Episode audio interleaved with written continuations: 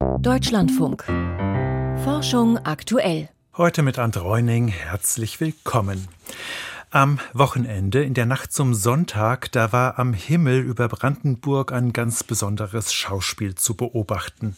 Ein Asteroid war eingetreten in die Erdatmosphäre und zwar unter einem hellem Leuchten. Ein Anwohner beschrieb das so. Okay, es ist vielleicht ein Wintergewitter, aber dann habe ich mich so ein bisschen nach vorne gebeugt und sah dann oben am Himmel schon diesen Kometen oder diesen Asteroiden auseinanderprallen sehen. Einen Meter ungefähr maß dieses Objekt. Und jetzt stellen Sie sich mal vor, ein Asteroid bewegt sich auf die Erde zu mit einem Durchmesser von einem halben Kilometer. Und er braucht zwölf Jahre, bis er ankommt. Mehr dazu im Lauf der Sendung. Aber auch jetzt schon zu Beginn legen wir los mit einem Blick ins All. In Brüssel geht in diesen Minuten die 16. Europäische Weltraumkonferenz zu Ende.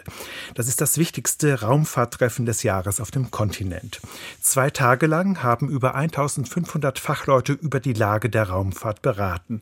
Fachleute aus der Politik, aus der Wirtschaft, dem Militär, von Raumfahrtagenturen und der Europäischen Kommission.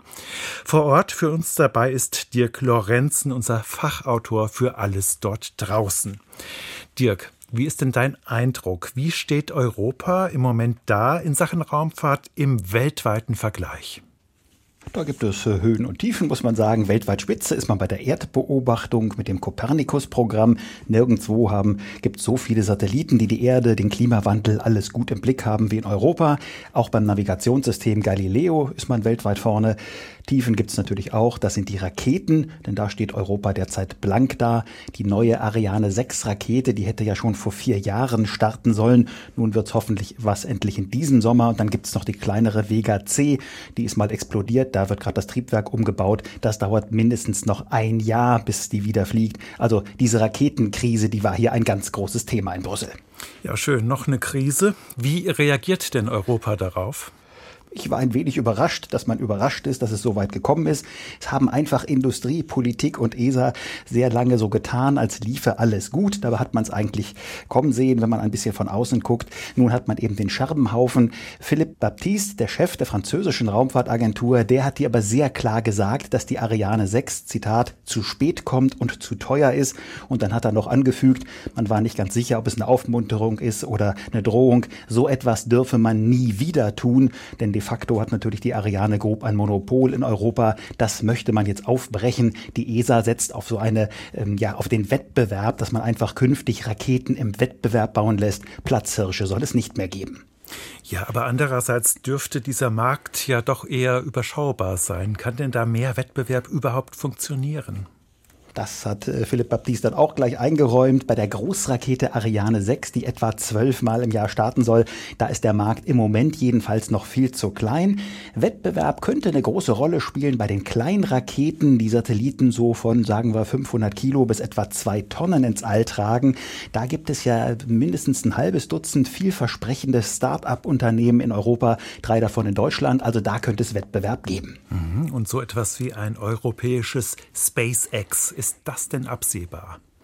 Nein, Elon Musk ist natürlich immer der große Elefant im Raum und alle ja sagen, äh, so eine Persönlichkeit gibt es nicht, auch kein so Unternehmen, das hier alles aufmischt, aber alle sagen auch, SpaceX hat eben auch mal mit einer kleinen Rakete angefangen und dann war es sehr wichtig, dass es einfach Unternehmen bekommen, Aufträge bekommen hat von der NASA.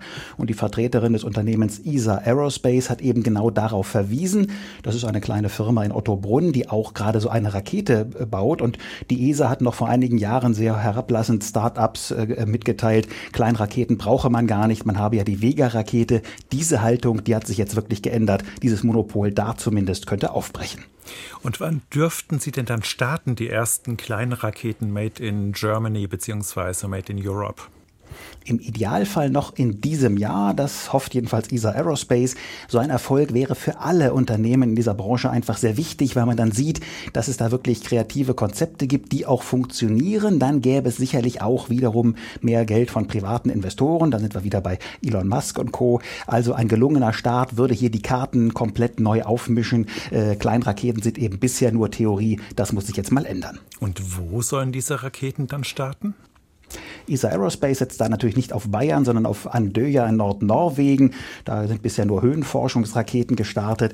Andere Unternehmen setzen auf Schottland. Es gibt auch einen Raketenstartplatz in Portugal. Also da ist in der Tat viel Musik drin. Da tut sich was. In einigen Jahren könnte die Raumfahrtszene in Europa ganz anders aussehen. Und was sollen dann all diese Raketen nach oben transportieren? Da gibt es tatsächlich einen Markt, der sich da abzeichnet. Im Moment sind ja Satellitennetze mit zigtausenden von Satelliten geplant. Vor allem geht es da ja um das Internet aus dem All. Natürlich kennen alle Starlink äh, von SpaceX, OneWeb, Kuiper sind aber so Konkurrenten. Auch die Europäische Kommission plant ein eigenes großes Netz, Iris-2, für sichere Kommunikation in Europa. Da redet man von ungefähr 200 Satelliten. Also der Bedarf ist da für verschiedene Raketen. Man muss hoffen, dass Europa sich da zusammenrückelt und vielleicht sieht es dann in fünf Jahren ganz anders aus. Vielen Dank. Dirk Lorenzen war das von der Europäischen Weltraumkonferenz in Brüssel. Und aus dem All nun zurück zu ganz irdischen Problemen zum Klimawandel. Um die Erderwärmung aufzuhalten, da wird es wohl nicht reichen, fossile Energien zu vermeiden. Ein Teil des Treibhausgases Kohlendioxid, der wird wieder entfernt werden müssen aus der Atmosphäre. Die Techniken dafür, die gibt es bereits. Die Frage ist bloß, wohin dann mit dem CO2? Einige Forschungsteams, die setzen darauf, Kohlendioxid zu nutzen als Rohstoff für wertvolle Produkte. Zum Beispiel für Batterien in Elektroautos. Helmut Nordwig berichtet. Außerhalb von Karlsruhe am Institut für Technologie KIT stehen zwei Frachtcontainer, wie man sie von Schiffen oder Lkw kennt. In ihrem Inneren befindet sich eine Versuchsanlage. In der Anlage produzieren wir Kohlenstoff und zwar nachhaltigen Kohlenstoff, weil wir den Kohlenstoff aus atmosphärischem CO2 herstellen. Der Chemieingenieur Benjamin Dietrich ist verantwortlich für die Optimierung des Verfahrens. Reiner Kohlenstoff wird zum Beispiel für Lithium-Ionen-Batterien benötigt, in Form von Graphit für die Elektroden. In dieser Leitung kommt unser CO2 praktisch hier rein. Die Leitung ist ein Stahlrohr, gut fingerdick und kommt von einer Direct Air Capture Anlage im ersten der beiden Container. Bei dieser Technik wird Kohlendioxid aus der Atmosphäre eingefangen, um dann im anderen Container weiterverarbeitet zu werden. Dann gehen wir zum zweiten Prozessschritt und das ist die Methanisierung, wo wir dann eben durch Zugabe von Wasserstoff Methan erzeugen. Es braucht also Strom, um den Ventilator zu betreiben und das Filtermaterial zu erhitzen und außerdem Wasserstoff. Der kommt in Karlsruhe bis jetzt noch aus einer Stahlflasche. Langfristig soll es aber grüner Wasserstoff sein, gewonnen aus Wasser mit erneuerbarem Strom. Wie aus dem CO2-basierten Methan dann der Kohlenstoff gewonnen wird, sehen wir gleich. Zunächst aber ein Sprung nach Estland. Dort stellt das Unternehmen Up Catalyst ebenfalls reinen Kohlenstoff aus Kohlendioxid her, etwa Nanoröhrchen aus dem schwarzen Element und Graphit für die Batterien von Elektroautos.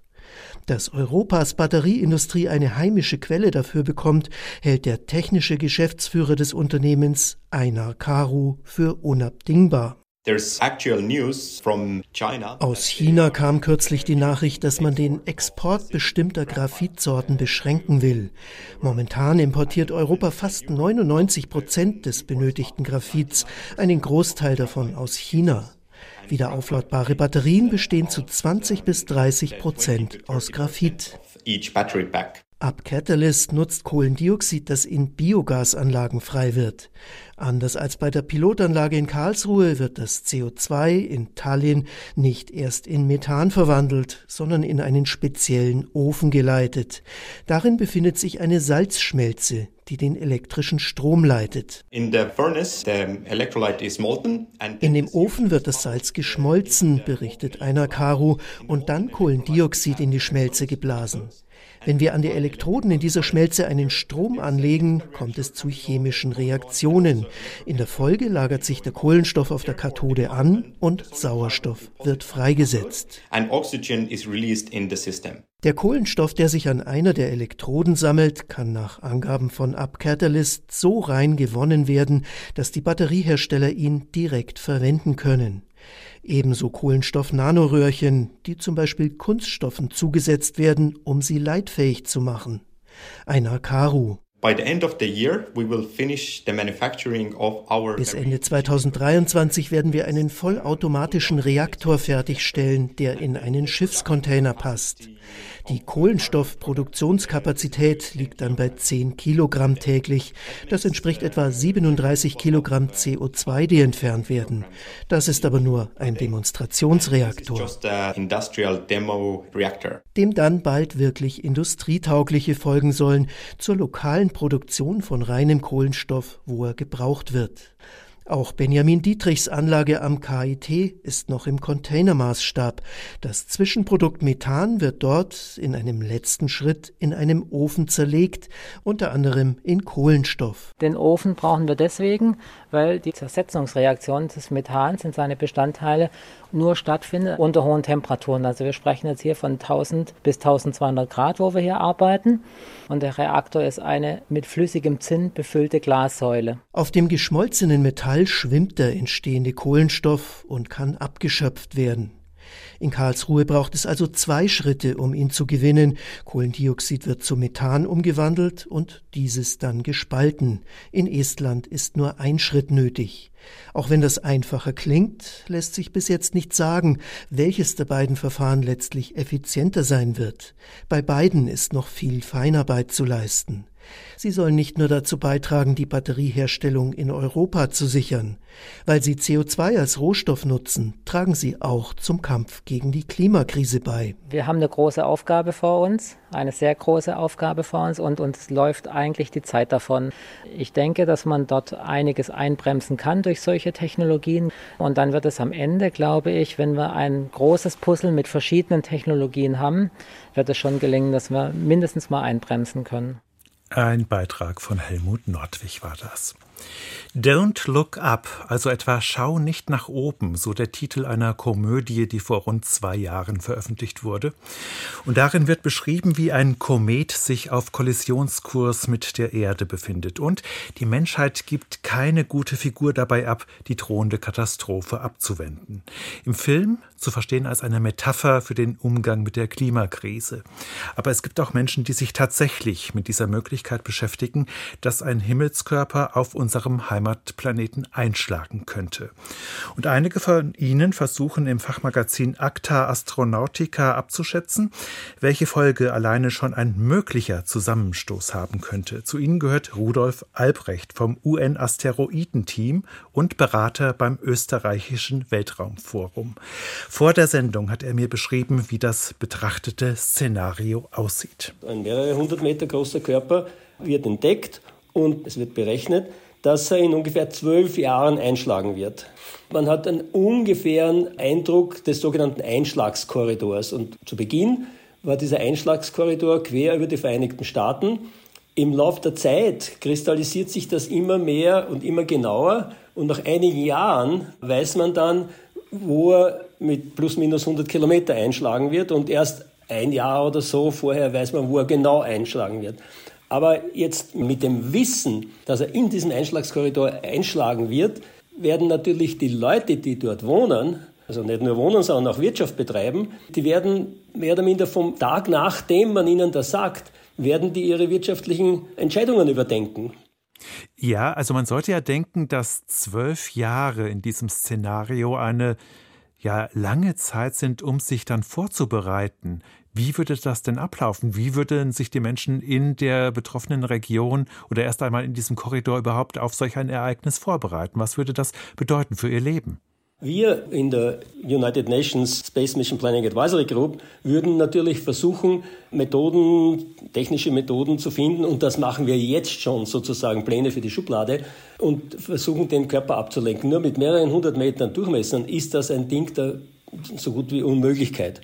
Wenn also feststeht oder bekannt gegeben wird, mitgeteilt, kommuniziert wird, und das ist auch noch eine schwierige Sache, dass so eine Gefahr auf uns zukommt und mit nahezu hundertprozentiger Sicherheit auftrifft, dann ist natürlich die wirtschaftliche Aktivität in diesem Raum in Frage gestellt. Wenn man dort zum Beispiel ein Haus hat, was wird mit dem Grundstückspreis passieren? Das Haus wird nicht mehr zu verkaufen sein. Was passiert, wenn die Hauspreise gegen Null gehen? Dann zahlen die Leute ihre Hypothekraten nicht mehr. Was passiert, wenn die Leute ihre Hypothekenraten nicht mehr bezahlen?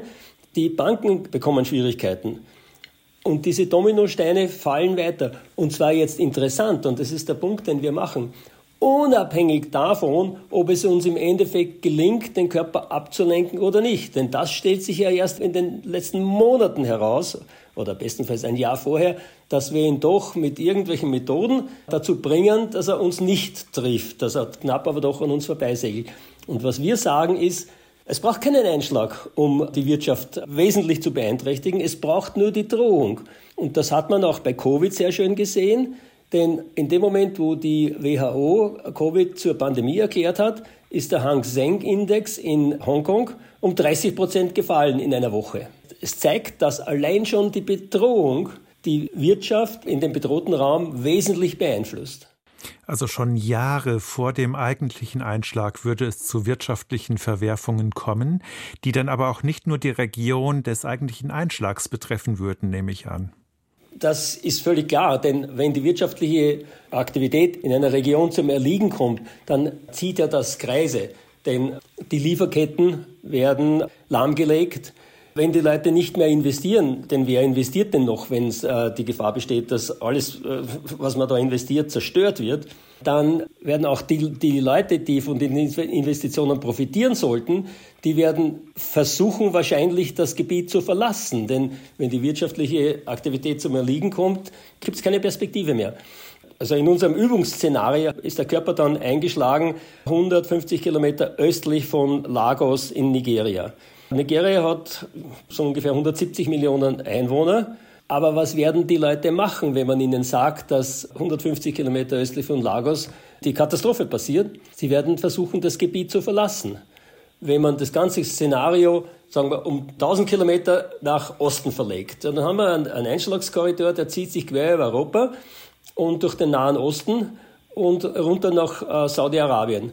Das sind alles extrem volatile Gebiete, wo nicht nur wirtschaftliche Aspekte eine Rolle spielen, sondern auch politische Aspekte. Da kommen dann Ideologien zum Tragen, dann kommen sicher Fake News, dass das Ganze von irgendeinem Land absichtlich lanciert wird und, und, und. Wenn man das noch weiter nach Osten verlegt, dann geht der Einschlagskorridor über Indien. Indien hat eine Milliarde Menschen. Was machen die? Dass sie vor Ort bleiben und aufs Beste hoffen, davon kann man nicht ausgehen. Die Wahrscheinlichkeit solch eines Einschlags ist ja extrem gering, muss man sagen. Warum beschäftigen Sie sich trotzdem mit solch einem Szenario? Ja, wir wissen ja, dass es in der Vergangenheit Einschläge gegeben hat. Wir haben nur den Vorteil, dass wir in der jetzigen Phase der Entwicklung des Sonnensystems weniger Einschläge haben. Frühere Einschläge, die natürlich, was das Sonnensystem anlangt, gar nicht so weit in der Vergangenheit waren, wie zum Beispiel der Chicxulub-Einschlag, der mit großer Sicherheit die Ursache war, dass die Saurier ausgestorben sind in einem mehrjährigen nuklearen Winter. Dieser Einschlag hat äh, für uns Menschen positive Folgen gehabt, für die Saurier natürlich nicht. Aber ein weiterer solcher Einschlag würde für uns Menschen dann negative Folgen haben. Wer weiß, was dann überlebt. Also die Wahrscheinlichkeit ist extrem gering, aber die Folgen wären natürlich verheerend. Die Folgen wären verheerend, insbesondere in der momentanen Situation, wo die Weltwirtschaft sehr ineinander verzahnt ist, wo also eine massive Störung auf einem Gebiet massive Konsequenzen auf allen Gebieten nach sich zieht und auch durch die Zahl der Menschen. Also wenn der Planet mit nur einigen Millionen Menschen bewohnt ist, die miteinander wenig bis gar keinen Kontakt haben und die Hälfte davon verschwindet, naja, die andere Hälfte lebt dann doch weiter. Jetzt ist es aber so, wenn die halbe Menschheit verschwindet, dann hat die andere halbe Hälfte der Menschheit auch wenig bis gar keine Chance. Sagt der Astrophysiker Rudolf Albrecht, der für das Asteroidenteam der Vereinten Nationen arbeitet. Und damit kommen wir zu den Wissenschaftsmeldungen des Tages mit Lucian Haas. In die Debatte um die europäischen Regeln für neue Gentechnikmethoden kommt Bewegung. Der Umweltausschuss des EU-Parlaments hat sich heute mit einer Mehrheit aus den Fraktionen der Konservativen, Liberalen und Rechten für entsprechende Pläne ausgesprochen, die Kennzeichnungspflicht für gentechnisch veränderte Produkte deutlich zu lockern. Der Biolandbau soll davon ausgenommen bleiben. Es geht um den Vorschlag der EU-Kommission, den Einsatz sogenannter neuer genomischer Verfahren wie der Genschere CRISPR-Cas in der Züchtung deutlich zu erleichtern. Eine breite Mehrheit fand im Umweltausschuss auch eine Klausel, nach der es keine Patente auf Sorten geben soll, die aus neuen Gentechniken hervorgegangen sind. Diese Forderung geht über den Vorschlag der EU-Kommission hinaus. Anfang Februar wird auch das Plenum des EU-Parlaments über diese Fragen abstimmen. Tierschutzexperten fordern Crashtests für Mähroboter. Damit wollen sie Hersteller dazu bewegen, ihre Geräte so zu konstruieren, dass sie Igel und andere Tiere weniger gefährden. Ein Team des Leibniz-Instituts für Zoo- und Wildtierforschung hat hunderte von bundesweit dokumentierten Fällen von Schnittverletzungen an Igeln durch Mähroboter untersucht. Fast die Hälfte der Tiere überlebte die Verletzung nicht, schreiben sie in der Fachzeitschrift Animals. Vor allem kleinere Jungtiere laufen Gefahr, Mährobotern buchstäblich unters Messer zu geraten. Die Forschenden fordern, Mähroboter für die Kunden gut sichtbar mit den Ergebnissen spezieller Crash-Tests zur Gefährlichkeit für Igel zu kennzeichnen. Dass Mähroboter Igeln so gefährlich werden können, liegt an einem typischen Verhalten der Tiere. Bei Gefahr fliehen sie nicht, sondern bleiben starr stehen. Das Genom der Arabica-Kaffeepflanze ist entschlüsselt. Und zwar erstmals vollständig. Bisher konnten immer nur Teile des Erbguts von Coffea arabica sequenziert werden, weil es als besonders komplex gilt. Jetzt haben Forschende aus Italien mit einer modernen Sequenziermethode auch zuvor unzugängliche Erbgutabschnitte erfasst. Die neuen Daten bestätigen frühere Analysen, wonach Coffea arabica insgesamt eine sehr geringe genetische Vielfalt aufweist. In bestimmten Regionen des Genoms unterscheiden sich verschiedene Arabica-Kulturen jedoch deutlich. Dies könnte erklären, woher die große Variation in den Eigenschaften und Aromen des Arabica-Kaffees stammt, schreiben die Forschenden im Fachjournal Nature Communications. Die Temperatur bestimmt, wer zum Jäger wird und wer zur Beute. Das gilt zumindest für zwei Bakterienarten. Französische Forscher haben in Experimenten beobachtet, wenn sie Pseudomonas fluorescens bei 32 Grad Celsius kultivierten und dann mit Myxococcus xanthus in Kontakt brachten, gewannen letztere schnell die Oberhand. Sie töteten die Pseudomonas-Bakterien ab und nutzten deren Überreste als Nährstoffquelle. Das Räuber-Beute-Verhältnis kehrte sich jedoch um, wenn die Pseudomonas-Kulturen bei 22 Grad Celsius wuchsen. Dann wurde Myxococcus xanthus für sie zur Beute. In der Antarktis sind vier bisher unbekannte Kolonien von Kaiserpinguinen entdeckt worden. Das berichten Forschende des British Antarctic Survey im Fachjournal Antarctic Science. Damit steigt die Zahl der bekannten Kolonien auf 66. Die Forschenden gehen davon aus, nun alle bedeutenden Kolonien identifiziert zu haben. Entdeckt wurden die neuen Kolonien mit Hilfe von Satellitenbildern. Der Kot der Pinguine, der Guano, färbt das Eis rund um die Kolonien verräterisch braun, und das ist auf den Satellitenbildern zu erkennen. Kaiserpinguine leben auf dem sogenannten Festeis. Das ist Meereis, das mit der Küste verbunden ist.